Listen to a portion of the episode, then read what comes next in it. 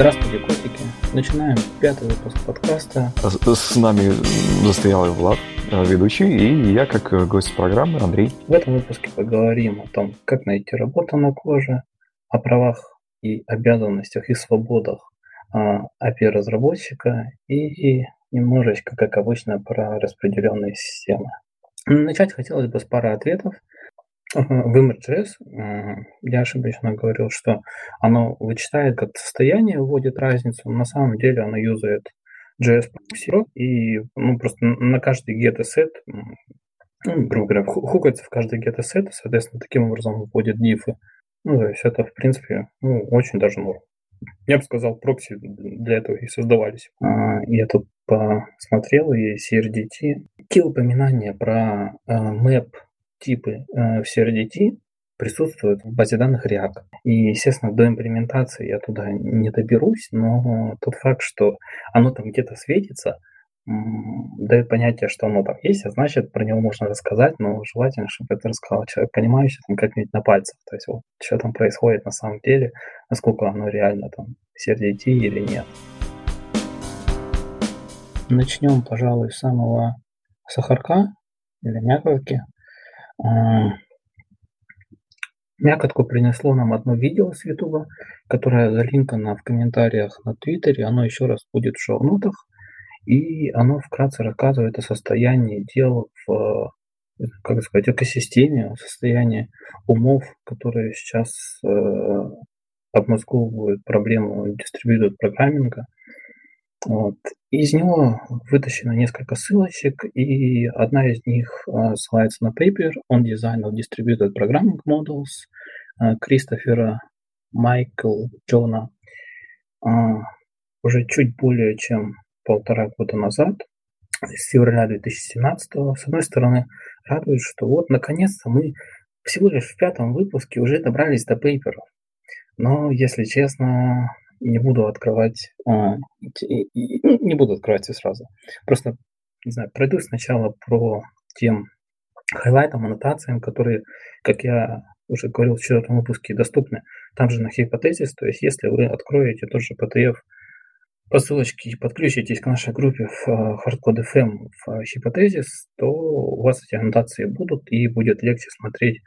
Короче, я обычный разработчик. Я не каждый день читаю пейперы но у меня были намного больше ожидания от того, что я мог бы там найти. То есть, на самом деле, это еще один, мне кажется, хороший 101 к проблеме, ну, на самом деле, чуть-чуть немного более общий. Если в прошлый раз мы говорили о синхронизации состояния клиента и сервера, что это, ну, примерно как очень прикладной взгляд на конкретную проблему. Это, ну, частный случай общего. В этом пейпере ну, Кристофер рассматривает более общую проблему дистрибьютед программинга в целом, поэтому, э, несмотря на то, что он рассматривает более общую проблему, это, это, это, это все, все равно доступно вот, э, на, обычное обывательские, на обычное обывательское понимание, и ну, чуть-чуть выходит э, за рамки его там, в том, что он предлагает вот, из 12 страниц и там, не знаю, около двух э, страниц всяких ссылочек, непосредственно мякотка того, что он предлагает, занимает ну, страничка 2. Я думаю, что это, в принципе, стандарт де-факто. С другой стороны, вот то описание, которое перед этим страниц на такую 9, это то, что, в принципе, ну, я думаю, стоит вот, вот именно это один раз обсудить, потом всех отсылать либо в этот пейпер, вот прочитать 9 страниц, либо послушать этот выпуск, и, и в принципе, вам все, все станет понятно. Вот 101 среди дистрибьютор программника. Поехали по аннотациям. Сначала он раскрывает историю проблемы в том, что с довольно давних времен, с 80-х, люди вот думали о проблеме распределенных вычислений, когда а, каких-то вот требований переставало хватать э, в рамках одной конкретной машинки, надо было это как-то распараллелить нагрузку и так далее. Появлялись а, некоторые языки, целые языки программирования – которые были посвящены прям специально вот решению этой проблемы distributed программинга. И ну, кон- каких-то конкретных проблемах я поговорю попозже, в частности Argus Emerald. И Emerald э, фокусировался на объект mobility, то есть ну, вангую что это означало, что можно какой-то объект туда-сюда переносить между нотами. Argus э, специализировался на атомарных транзакциях э, при доступе к объектам разных машинах. То есть, ну, видимо, на коммуникационной составляющей больше. Ну вот ты слышал что-то про любую из этих названий? А, нет. Для меня это все в новинках. Я бы сказал, это не в новинку, это всем давно забыто. И как бы автор подчеркивает именно этот момент, э, ну, то есть, я не знаю, что-то в этих языках было не так, вернее, а, насколько помню, чуть ниже там будет нотация по поводу того, что они не совсем отвечают девелоперским ожиданиям от нормальных языков программирования. Ну, так или иначе, вот эту нишу для решения проблем вот, с распределенными вычислениями заняли Go, Rust, плюсы и Java. С другой стороны, какие-то идеи, конечно, туда были взяты. Например, ты знаешь, что, оказывается, промисы, ну, называется новое, это хорошо забытое старое, промисы взяты из Аргуса. Ну, понятно, да? Что сейчас как бы, если не брать async await, то, наверное, ну, на какой, какой-то пару лет, наверное, промисы вообще были стандартом де-факто до тех пор, пока await не устаканился. А, с другой стороны, из, а, вот это было взято из Аркуса, из Эмеральда было взят а, концепция Directory Service, которая монтейнит Current Location Mobility Process. Вот такой микс русского и английского. Ну, если очень простым языком, насколько я понимаю, что-то вроде сервис Discovery. Ладно, переходя к следующей аннотации, там автор упоминает э, теорему КАП. Я думаю, мы ее очень коротко осветим, но она, она будет немножко позже. Затем обсуждает разницу между последовательным и конкурентным программированием. Тут есть как бы вот это главное различие между тремя вещами, чтобы не забыться. Есть последовательное, есть конкурентное программирование, есть distributed программинг, распределенное. И смысл в том, что ну, последовательно, понятно, в рамках одного thread одного процесса мы берем какие-то инструкции, выполняем одну за другой, и в конце концов, когда инструкции кончаются, получаем результат. Все понятно, просто и так далее. Но, типа, понятно, что это в какой-то момент неэффективно, потому что мы должны ждать каждого следующего шага. Но это все последовательное. Конкурентное программирование хорошо всем знакомо по тредам, когда мы на одной машинке запускаем, грубо говоря, два обработчика, они что-то там делают в параллели. Что меня в этой теме удивило, то что при освещении конкурентного программирования ссылаются на фон Неймана и на Дейкстру. Это замечательно. В 2017 году, когда была написана статья, получается, что как бы вот до сих пор люди, которые были там в середине 20 века, выразили настолько фундаментальные вещи, и они до сих пор не меняются.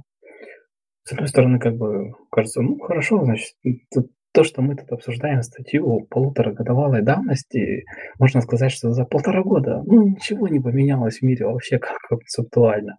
С другой стороны, нет, я не верю, ну то есть странно. А, том, что обдумывать конкурентное программирование начали уже тогда, и Dexter предложил для решения координации вот этих вот конкурентных вещей, когда вот, грубо говоря, два потока борются за одну память, э, решить это способом mutual exclusion. Грубо говоря, что в каждый момент времени только один из обработчиков мог э, реально получить доступ к памяти. Ну и, собственно, Mute это хорошо известное сокращение от именно mutual exclusion. Самое интересное, что ну, как бы вот интересно из э, обращения. Я привык к слову mutex, но, если честно, я так не, не особо задумывался на том, как оно расшифровывается. Ну, mutual exclusion, как бы взаимное исключение, по-моему, неплохо. Так, так, так. Однако, вот это взаимное исключение ну, оно достаточно тяжело достигается, если э, нужно делать несколько локов, но это вот всем известная проблема, дедлоки и так далее. Э, Кложа, Рич, привет, молодец. Что еще сказать?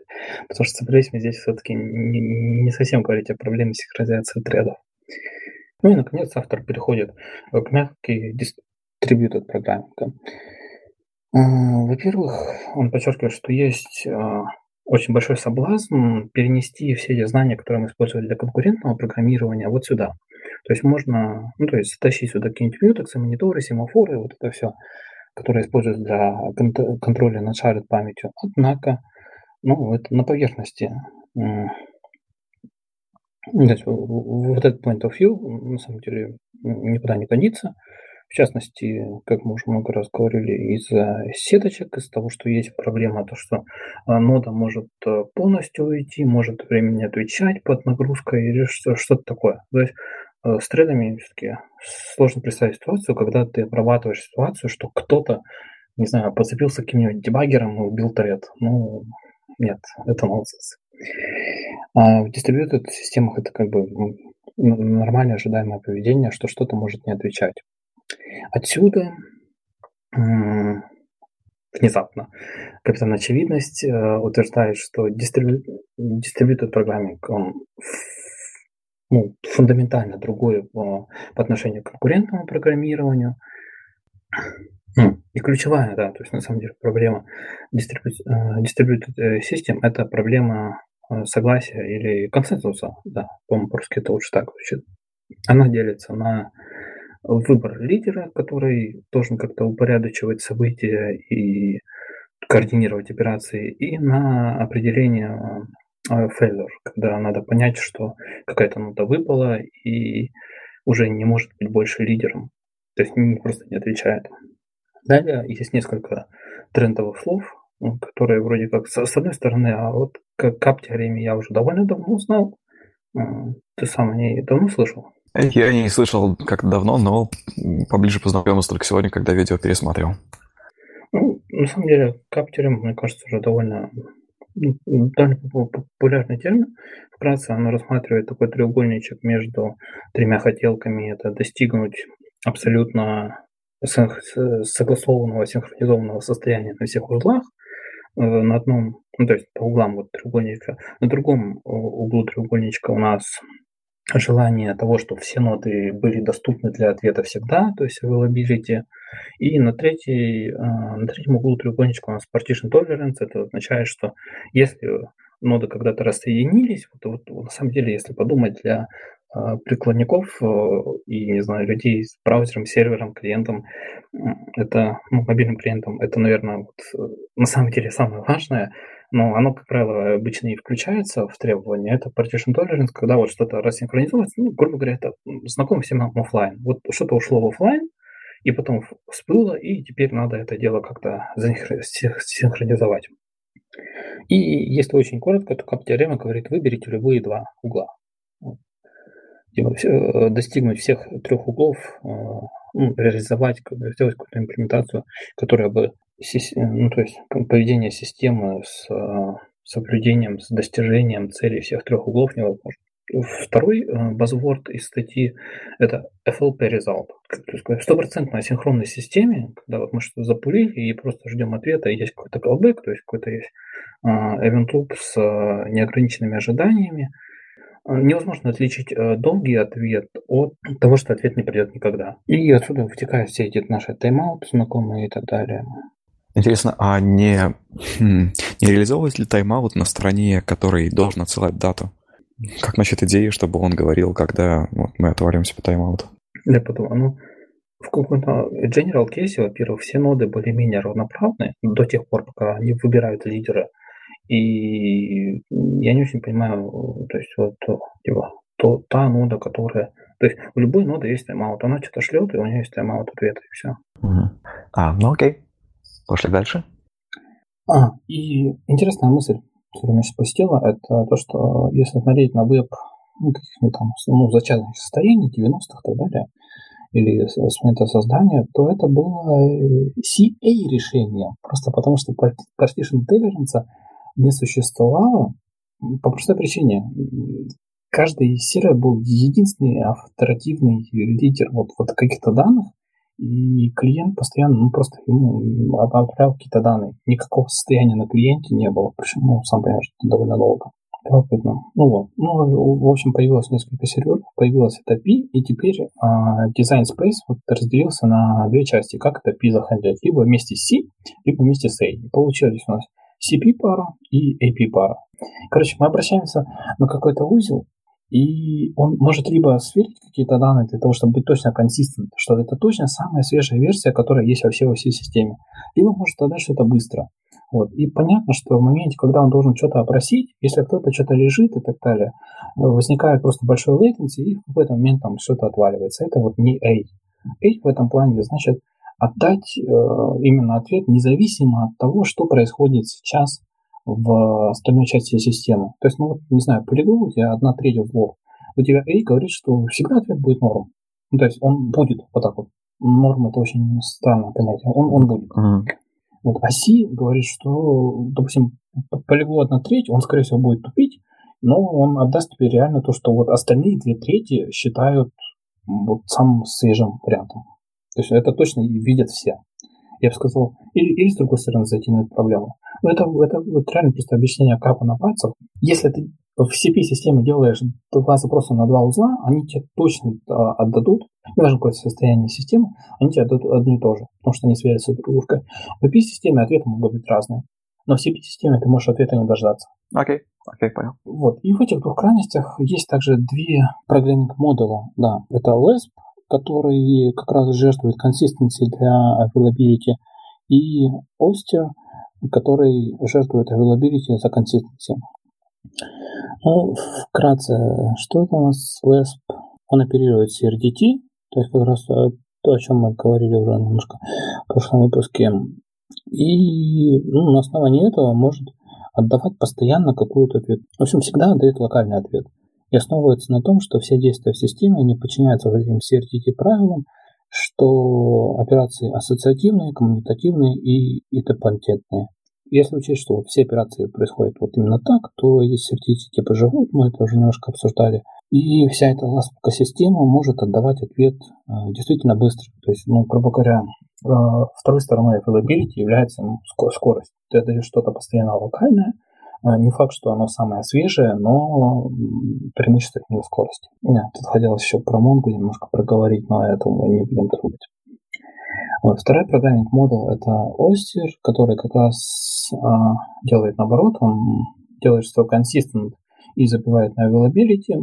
Для чтения он делает two-phase locking, то есть он обходит все, убеждается, что никто не пишет. В этот момент э, убеждается, что все везде одинаково. В этот момент отдает ответы то есть, не знаю, вопрошающей стороне для того, чтобы сделать какую-то запись, он делает two-face commit. То есть, опять же, обходит везде, а, смотрит, что мы начинаем транзакцию, и потом точно так же обходит всех и говорит, что мы транзак... все транзакции увидели, давайте сейчас все закоммитим. Ну, понятно, что эта вещь хорошо с точки зрения консистенции, все везде одинаково, ты можешь обращаться на один узел, потом сразу на другой узел, ты увидишь консистентную картину, но это все понятно медленно.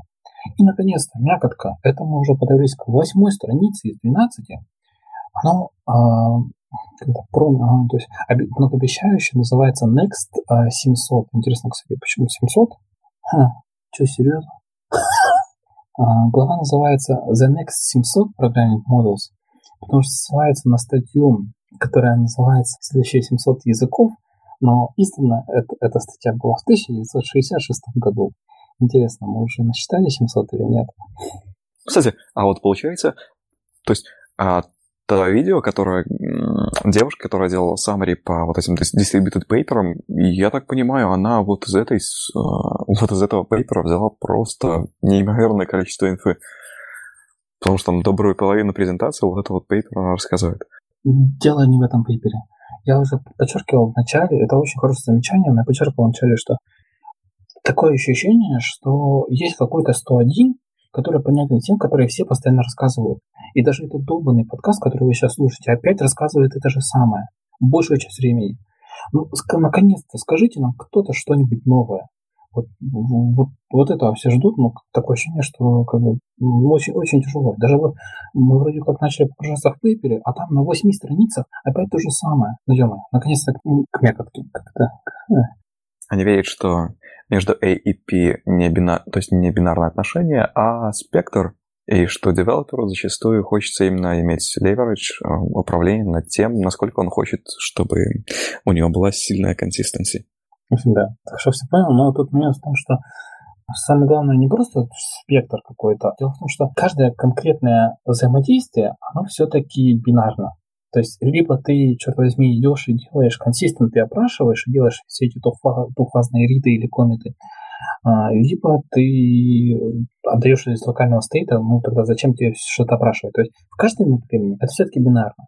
Но с точки зрения действительно жизни программы и workflow есть какие-то решения, где нужно одно, здесь какое-то другое. То есть на, с точки зрения программы, то действительно есть спектр. В каждый момент времени а, разработчик конкретного приложения может и должен решать, что ему сейчас важно. Либо отдать ответ сразу, либо отдать ответ консистентно. И они заявляются с новой программой модулью, называя ее Spry. Вот эта программинг модуль, она как-то обязательно должна исходить из uh, какой-то application и доменной области, они рассматривают это программинг модуль на примере uh, реализации контент delivery network. И здесь uh, те самые трейдофы выглядят таким образом. Можно пожертвовать availability для consistency в тех случаях, когда юзеру нужно никогда не надо отдавать его слишком старые данные. То есть есть какой-то предел, есть какой-то порог времени стейл данных, когда надо обязательно что-то рефрешнуть. То есть нельзя давать слишком старый контент. С другой стороны, есть моменты, когда нужно пожертвовать консистенции ради availability. Ну, это довольно классическая вещь, когда мы опрашиваем новое состояние и нужно ставить таймер какой-то, тайм-аут. Если по этому тайм-ауту у нас узлы э, не сообразили, что надо отдать, нужно отдать локальный стейк. И вот в этот момент он прям задевается за живое. Это, это, это реально так. Э, это реально так, как только вы, не знаю, начинаете пользоваться вот даже базой каким-то и кэшем, вот сразу возникает эта проблема. Ну, привет старому высказыванию двух слушных проблем – инвалидации кэша и проблемы наименования. Одну обсудили в первом выпуске, сейчас добрались до второй. Супер. Ну вот все равно, читая вот, вот именно эту девятую страничку, меня прям очень сильно сделала зажуха, потому что действительно так происходит. Постоянно пишешь этот код, ну, не всем постоянно, ну, ну пишешь, узнаваемая вещь, что в какой-то момент есть решение, когда нам нужно пойти зачем-то, в какой-то момент нам нужно поставить таймер, э, когда ну, решишь что-то отдать разумное за а, фиксированное количество времени. То есть, ну, какой-то порог. Авторы говорят, что это должно быть декларативно. Вы часто, как сказать, стоите за руками и запоминайте высказывания. Все, что сказал автор, может быть использовано против него в подкасте. Вот. А, автор говорит, что это должно быть декларативно, э, что эти реплицированные значения должны быть постоянно свежими и э, в течение вот этого ограниченного количества миллисекунд и что вот, вот, вот эти вот настроечки, вот эти настройки трейдофов, они должны уметь обновляться во время работы программы. То есть вроде как, ну, то есть под, под, под какой-то нагрузкой это может быть вот этот вот рычажок а, времени, да, тайм-аут, это должен сдвинуть, чтобы, ну, там, ждать поменьше, не знаю, а, или разрешать более старый контент, вот что-то вроде. И я такой думаю, вот, вот сейчас, сейчас, сейчас, сейчас будет сам ну, такой, а все, статья закончилась. Вот.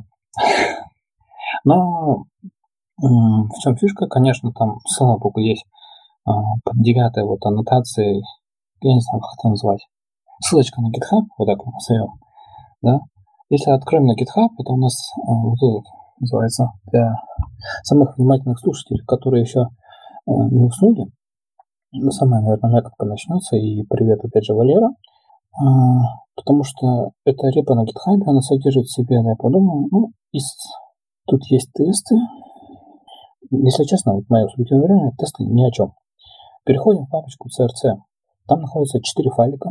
Из них 3 файлика – это вот эрланговая, как это сказать, экосистемная, вот, привет из старого выпуска – Клей по поводу супервизоров, настройки приложения и так далее. Весь самый супчик находится в файлике единственном Spry Backend. Итого, получается, весь у нас пейпер говорит о 166 строчках, описанных уже вот тоже чуть более полутора года назад, из которых, опять же, вот, знаешь, нет, на самом деле, может быть, не Java даже, может быть, Erlang таким языком является, а, с большим количеством клея. То есть тут мы видим обычный ген-сервер, которого есть какие-то колбочки, которые экспортируются. Эти колбочки э, вызывают какие-то методы. И если так вот внимательно посмотреть, если вот эту мишу из э, генсервера обычную для эрланговых вещей отбросить, то кода здесь очень меньше 100 строк. То есть в init они инициализируют ETC storage, ну, это, грубо говоря, такой, ну, если очень грубо говорить, ну, key value, и предоставляют какой-то интерфейс bin, То есть, грубо говоря, чтобы он сетился declare, если честно, тут в этом не очень понял. Ну, то есть, что просто, видимо, такой ключ есть. То есть, ну, задать в, в этот же storage, положить что-то без значения.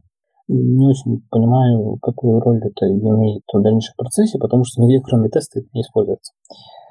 Вот. И есть, есть какая-то вот мишура, но самая, самая мякотка это вот тут с 91 строчки это рабочий callback event server reduce. И что он делает? Он делает lookup по ATC, он ставит таймер, и он говорит обновить значение.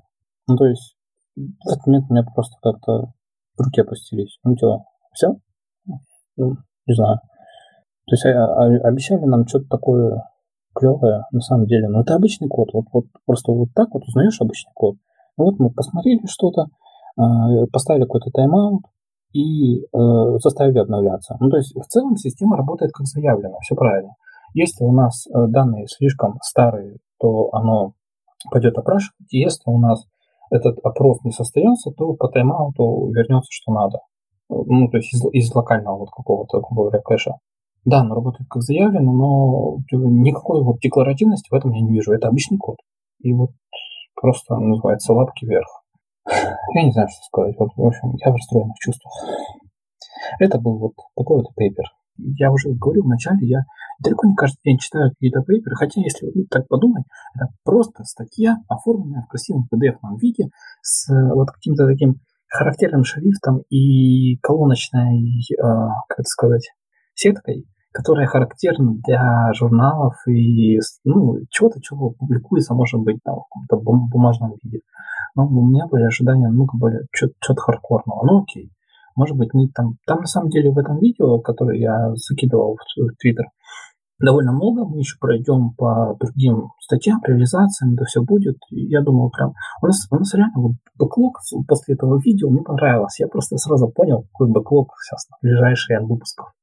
Потому что, с одной стороны, это интересно, с другой стороны, ну, хотелось бы больше мяк мякотки, не знаю, больше реализации. С точки зрения реализации, там, сколько я помню, аж э, две э, ссылочки на что-то там ланг существует. Так что дай бог до этого дойти и разобраться. В общем, я думаю, вы прослушали очередное 101 в дистрибуционных системах, которые вы могли слышать на любом другом углу, и небольшую аннотацию, которую вы, наверное, не услышите, одного репа на гитхабе на Ирландии. Ну, вот если ничего, то давай, наверное, к следующему. О, слушай, а можешь провалидировать мое, мое понимание про кап? А то, возможно, оно сложилось, но неверное. Да, вот. конечно. Окей. А, ну, а, рассматривали на, на примере дистрибуционной системы, где есть у нас просто ноды. Блин, мы, кстати, это, mm? потом, ну, меня время для пьяный такой, а, ну, блин, распределенное русское слово Навальное, а то как-то, то есть, либо, наверное, дистрибьютор по-английски, либо распределенный, все. Дистрибутационный, а, это, это, это, А, да. Дистрибьют. Дистрибуционная система. Да-да-да, это уже английский. Да-да-да, это грубо немножко это получилось. А, окей. И есть ноды, которые хранят, а, на которых отреплицирован shared state. И в некоторый момент появляется нужда получить значение из какой-то а, из какой-то ноды. А, если значение мы получаем гарантированно корректное, гарантированное последнее в системе у нас есть C. Если мы получаем и если у нас этой гарантии нет, мы получаем A. Вот. Черт подери. А вот что за partial partition tolerance? То есть а, apply изменений в различных как бы то есть, ну, это про CRDT, про то, что ты data type можешь построить вне зависимости от а, очередности операций, которые были над ним совершены, если eventually ты а, применяешь все операции, ты получаешь коррект, корректность. А то, что я пытался сейчас изобразить, оно хотя бы не, не, не полностью на бред похоже. Это, это все правильно, другое дело, что немножко ортогонально. Вот кап с CRTD, то есть, ну, не знаю, как молоток и гвозди, вроде про одно. Вот эти дататипы это уже какой-то прикладной атемпт, как решить эту проблему. А смысл в том, что я подумал, ну с чем там была проблема? То есть там еще вначале немножко триггерного слова правильное, то есть вот это избегать. Все есть значения, которые точно знают все, или точно знают все живые знаю, участники системы. Вот. И есть значения, которые знает конкретная нода. Вот. И они иногда разные. Вот от этого зависит A или C. А API лучше всего представить еще раз. Мне кажется, прям идеальный пример, который э, ну, то есть, с, с которым э, эта хрень она должна продаваться разработчикам. Это гребаный офлайн. То есть вот у тебя ну, приложение, если оно нужно ему или оно вот заявляет, что оно работает офлайн, а вот оно, является, оно должно решать каким-то образом. То есть что оно делает, как только оно выходит офлайн, в онлайн. Оно отсылает все изменения, которые были сделаны. Вот. А что потом с этим делает сервер? То есть с учетом того, что кто-то в другом месте уже что-то тоже поправил. Угу. Ну, ну, если как бы... То есть он конфликт резолвит, потому что один да, тот же ну, shared кусок был изменен. Другое дело, что в общем, P это про то, что вот в, в этой ситуации все должно вести себя хорошо. Угу. Окей, да, да, что конфликт resolution... Ну, окей, что, что мы можем конфликт зарезолвить. Ну да. Не. Хм. Ну, тут даже дело не... То есть конфликт не обязателен. И простые случаи, когда конфликта нет, ну, Что здесь нет конфликта? P может быть про то, что, что здесь не будет как раз конфликта, потому что вот при CRDT этих, ну, если у тебя структура данных CRDT, то конфликта не будет. Ну, можно как и так у, смотреть, да. Лайк счетчик, который как бы, ну, один юзер увеличил там на раз, второй там через полчаса тоже на раз, на раз увеличил из офлайна. Ну да, да, да. Угу. Там еще в талке был прикольный, а, прикольная мысль, что вводить эту систему типов для network коммуникаций. Типа, если ты говоришь, что у меня строго C, то если ты вдруг сказал статично, то, ну, статично задекларировал, что вот здесь network у меня немножечко A, то оно подскажет тебе, что ты, типа, налажал. И у тебя в целом это вовсе не C, потому что вот здесь маленький кусочек A, он может тебе вернуть закэшированные результаты. Как бы в целом оно не C. И, и прикольно вроде как, что это даже к языкам не привязано. Там говорил, что как часть CI делать. Если мне занимает память, то узы такие тоже уже существуют, чтобы на CI, если это все, допустим, уже в докере в нашем классическом, а внутри докера каким-то вот с хорошеньким управлением нетворком создать искусственно всякие лаги, все это, все это такое.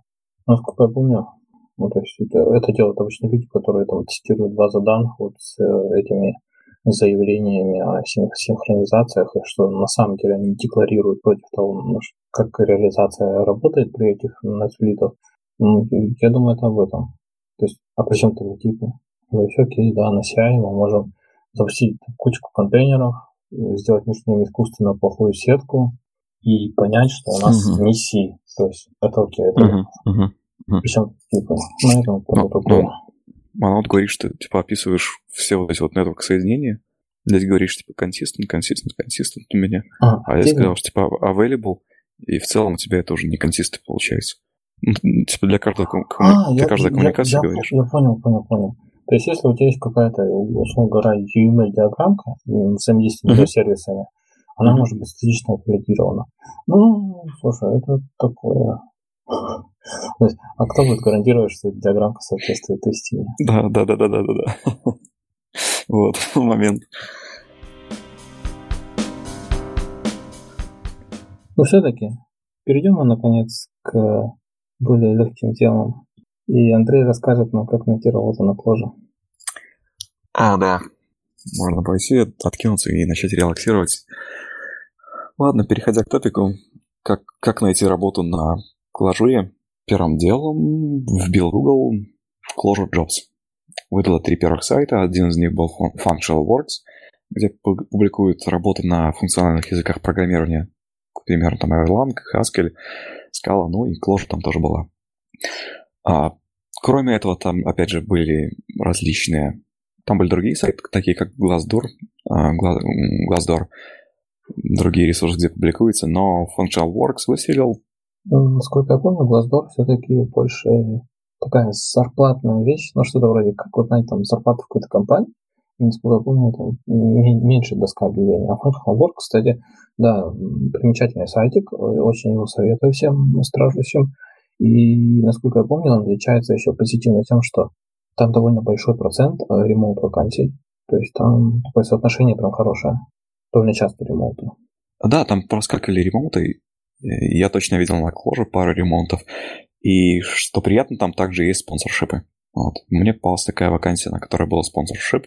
И Погоди, так ты еще и визу получаешь для них и уезжаешь. А, да-да-да, мне делают TR, TR2, могу сейчас ошибиться визу, и я релацируюсь к ним в UK и Кембридж в ноябре. Вот. Декабрь это первый день, и буду у них уже из офиса работать. Ну, это просто офигенная success story. Нет, ты зря замолчал. Да. Как, как проходил процесс? Во-первых, ну, какое это было по счету собеседование? Вот так, чтобы понять, типа, ну, там работу не найти, надо месяцами ждать. Нет, вот сколько прошло времени от того, как а, началось, тем, как, а, не знаю, прошел первый контакт с теми, кто нужен? Угу. А, ну, наверное, на неделе второй был, но как, как это было раньше, то есть первым делом я увидел парочку вакансий на Upwork, которые также предлагали на... Как это называется-то, когда полностью оккупирован, когда не на пару, пару часиков. Не, а, перманент, перманент. То есть не то, что там сделал, сделал там, не знаю, личка подправил, потратил на это две недели, а потом ушел. Вот. Там тоже была вакансия на перманентную работу, и, ну, даже несколько таких. А, там был приложен question list, такой весьма обширный, на который я дал экстенсивный ответ, что, а, что там заняло буквально там, два часика. А, хорошо сформулировать, хорошо ответить на каждый из этих вопросов. Такой уже отписался с чувством выполненное достоинство, ну, то есть чувством достоинства. Все это выполнено, все это хорошо. Засаммарил, отправил, и нет response а. То есть просто, просто как бы абсолютно не было фидбэка, и после таких парочек вакансий как-то опустились э, руки и пошла а, там неделя, полторы прокрастинации. Типа, ну, а фиг с ним. Вот. То есть, ну, на вторую неделю как-то вот наткнулся на вакансию, где фидбэк все-таки был. Это был на Functional Works, это было через а, их внутреннего рекрутера. Я, кстати, не до конца уверен, просто на Functional Works можно оплавиться напрямую к вакансиям, нажав одну кнопочку, тогда компании шлется ваш профайл, а можно через рекрутера, я так понимаю, ну, от Functional Works. Я так понимаю, она шлет немножко больше информации, которую она в процессе диалога с э, вами выясняет. Ну, ну и рекрутер помог, она почему-то нашла одну хорошую вакансию, на которую я также заплавился через эту кнопочку а, скоммуницировала с ними, и там через полторы недели только было, собес... было собеседование, что удив... удивительно, потому что обычно собеседование там через пару дней наступает, ну, или, по крайней мере, по моему experience у. Вот, а, Влад, я, кстати, тоже хотел спросить, как на твоем опыте обычно, через сколько обычно происходит собеседование? То есть, на моем это было instant, то есть, заплатил пару дней. Если и... честно, я довольно давно проходил собеседование сам, если честно, последние, господи, боже мой, нет, это страшно, последние четыре года я либо присутствовал на собеседованиях, либо под конец э, их вел и, собственно, участвовал в наборе. Поэтому... Я знаю, у тебя уже другой стейдж, у тебя все хорошо. Очень-очень давно было. И, насколько помню, тогда нет, а, ответ какой-то э, в хорошей компании, мне кажется, ответ дается довольно быстро. Ну, то есть это вопрос uh-huh. к процессам компании, вопрос, конечно, к ее размеру. Тут, э, тут есть вот эта милость, когда ну, очень большая компания, у них, скорее всего, процессы очень хорошие, они, скорее всего, ответ дают сразу. А, какие-то совсем матеры, может быть, даже автоматически ответ сразу. ну, в стиле ваша заявка принята. Ну, не считаем uh-huh. это за ответ, правильно? Uh-huh. Вот. Да. Наверное, наверное все, все зависит от нагрузки, от процессов, от э, количества ресурсов, чтобы там раскрепать. Не знаю, это все индивидуально. Uh-huh, uh-huh, Но ну, а. в, в, в, в целом, мне кажется, если что-то там не отвечает пару дней, имеет смысл, конечно, идти дальше. То есть не, mm-hmm. это не история про то, что вот я советую веерные рассылочки. Ну, Нет, просто определись, куда, куда ты хочешь, и, и бей в эти точки. Ну да, бывает, я не отвечаю. Угу, угу. Ну, ты сказал хороший point, что просто не хватает ресурсов, и в какой-то момент они все-таки начинают разгребать. Мне кажется, это как раз и был а, мой случай, потому что компания не очень большая. Должно быть, у них была загрузка, и они выделили себе пару вечеров под конец недели, чтобы рассмотреть все заявки. Вот. Ну, ну это то, это то, где, где искать и а, это происходит. Ну, окей, да, давай по процессу, если там, ну, сколько можно об этом рассказать, да? А, что было с рекрутером и что потом было на собеседовании. То есть это было всего две ступени, да? А, рекрутер и потом поговорил с, с чуваками. А, да, следующий степ был собеседование, оно проходило через Zoom. Собрался сетевой два технических специалиста по областям. А, ну и начался талк. Талк э, пошел хорошо, талк пошел в распределенные системы. Вот. Там был даже такой... Да-да-да-да. Там даже был такой момент, что типа, а знаком ли ты с SecureS? Вот. Сразу такой припоминаешь, м-м, Common Query Responsibility Segregation. Я такой, а, -а слышишь в ответ. Вот. И почему-то они меня спросили, через некоторый момент видел ли я видяшку а, Криса Эмрика End of the API, потому что, мне кажется, ну, а, они тоже ее смотрели, и, похоже, они заметили, что некоторые мои высказывания по распределенным системам прямо оттуда были. Вот когда я там говорил, что типа, новый домен ошибок, а, эрроров вносить, когда network появляется, вот эти вот networks issue, что их нужно хендлить, не забивать болт на них. А вот. Ну, в общем, как-то разговор перешел вот эти архитектурные на архитектурные темы, где было, где сказать было чего, а ребята используют э, Datomic, ребята используют WebSocket для того, чтобы реактивно propagated state. Uh-huh. Вот. И поэтому у нас как-то все очень хорошо сложилось по техническим темам. И, в общем-то, 30 минут было маловато. А, вот, все 30 минут, ну, там, большую часть, две трети, после того, как представились и кратко пересказали наш опыт, мы разговаривали на эти топики, вот, потом попрощались, потому что единственный кандидат, и нужно было ну, других рассмотреть. Раз, наверное, разгребали запросы. Интересно, а не слышал о них, как только они искали на эту вакансию и так далее? Mm. То есть есть такой обратный популярный миф, что, мол, а разработчиков не найдешь. Mm-hmm. Вот, а, не знаю, как долго, но я, мне кажется, видел эту вакансию недельки две назад. То есть две недели она точно висела. Не знаю. Не знаю, как долго она там на самом деле была. Да, да. Мне кажется, это и есть возможность э, присунуть в этот миф. Да, мне кажется, две недели реально как бы ни о чем. То есть прям ну, то есть нормальный стандартный период. Угу. А теперь таки, чем они занимаются и вообще ну, расскажи. Угу. А, ну, компания, она а, делает продукт, продукт а-ля Степика, а-ля Курсеры. Это а, платформа для публикации обучающих материалов. Вот.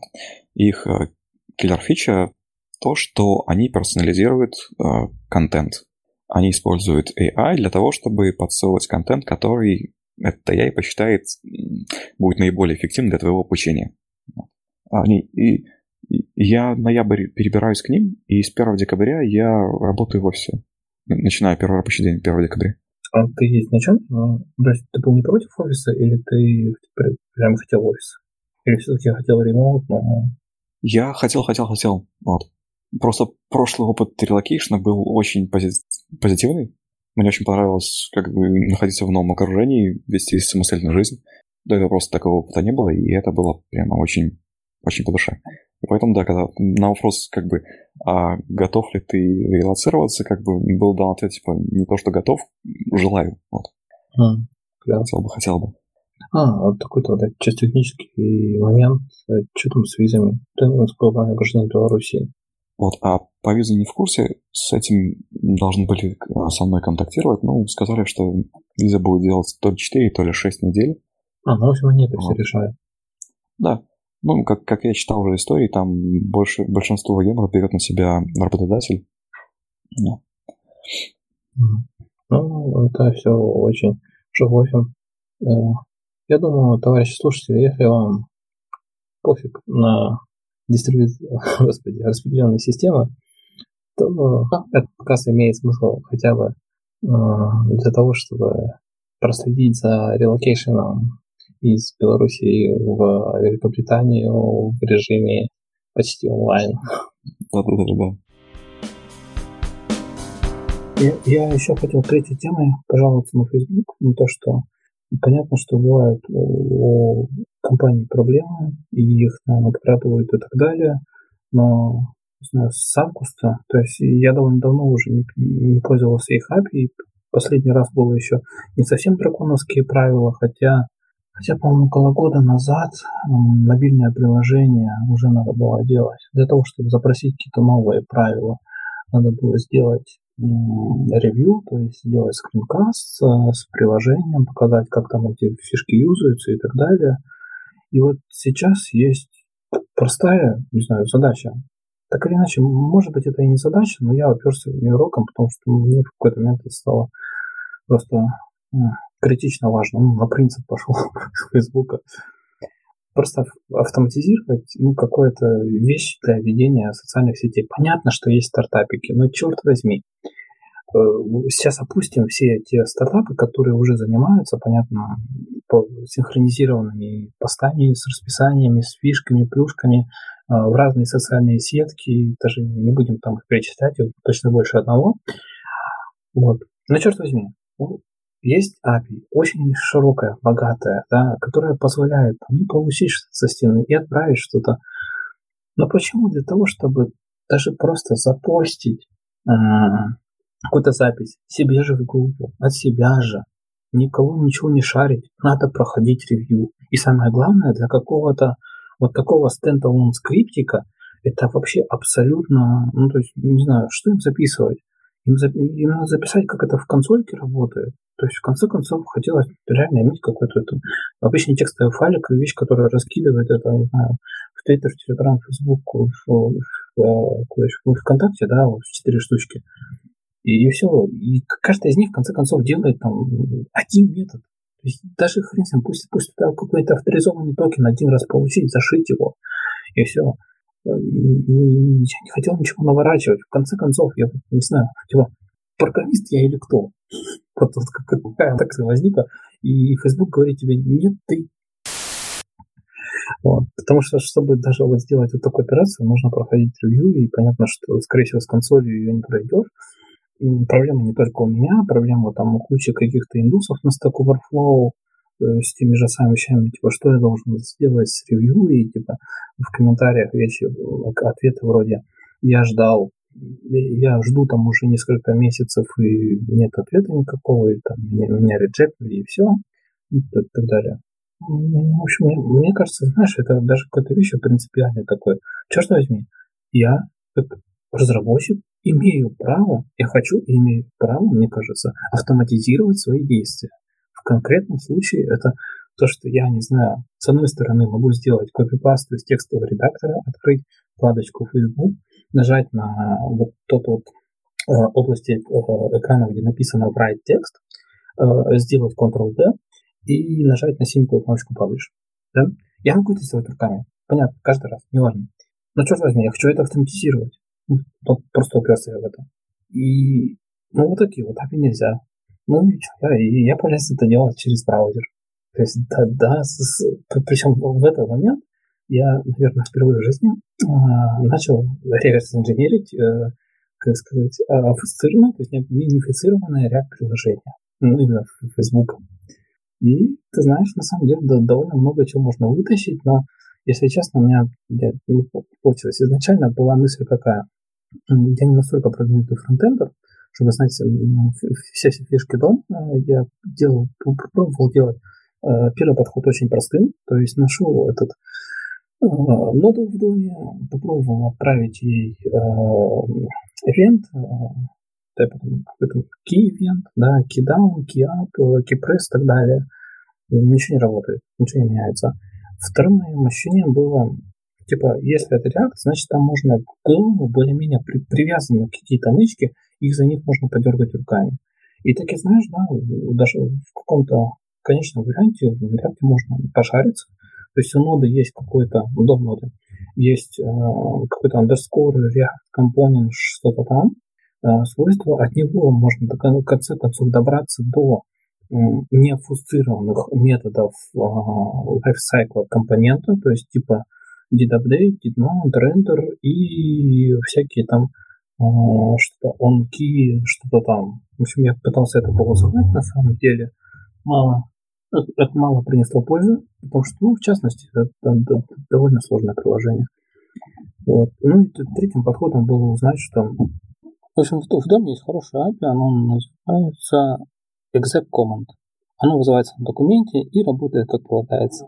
И реально ты делаешь и command, и это поле заполняется, клик по кнопочке работает, ну, а, обычно нормально, через download. В общем, ну, реально проблема была только в том, чтобы ввести туда текст. Вот. Вот такие вот. Э, как, как думаешь, я имею право автоматизировать действия, или я вот сейчас делаю что-то, за что мне Facebook имеет право забанить? Ну, Facebook это, это все-таки является его площадкой, хотя с другой стороны, слушай, здесь не такой простой топик.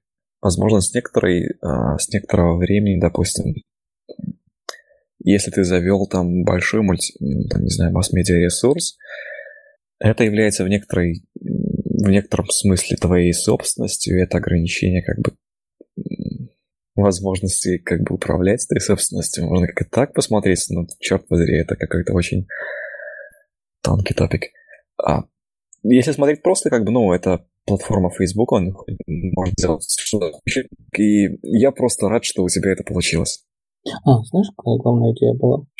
Главная идея в том, что я все-таки хочу сказать, что я имею право автоматизировать свои действия, и для этого а, у меня нет, с этим у меня нет никакой проблемы секурности, безопасности. То есть э, для каких-то сервисов у тех же, если что-то закрывается в API, то юзер каким-то образом передавая токен, он передает право управления туда. Если есть какой-то сервис, который выполняется на либо на твоем прям рабочем компьютере, либо на твоем сервере, куда ты можешь сгрузить и свой персональный токен, и в конце концов эту гребаную куку, то есть в конце концов, ну, наверное, все там на куке основывается. Или какой-то local storage, не знаю. Ну, в общем, все что угодно. В конце концов, брать и синхронизировать э, профиль браузера на сервер. Запускать там headless браузер, который будет щелкать по этим вкладочкам и делать что-то за тебя.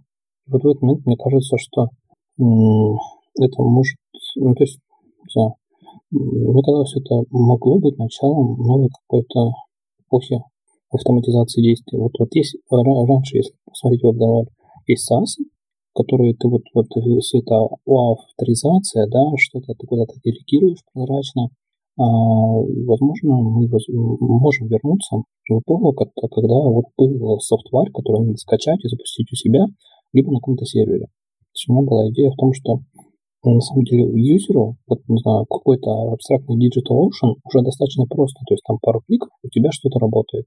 Не знаю, причем довольно сложная вещь, типа GitLab, что-то там еще. То есть, которая, по идее, требует большой настройки, но они сделали это нормально.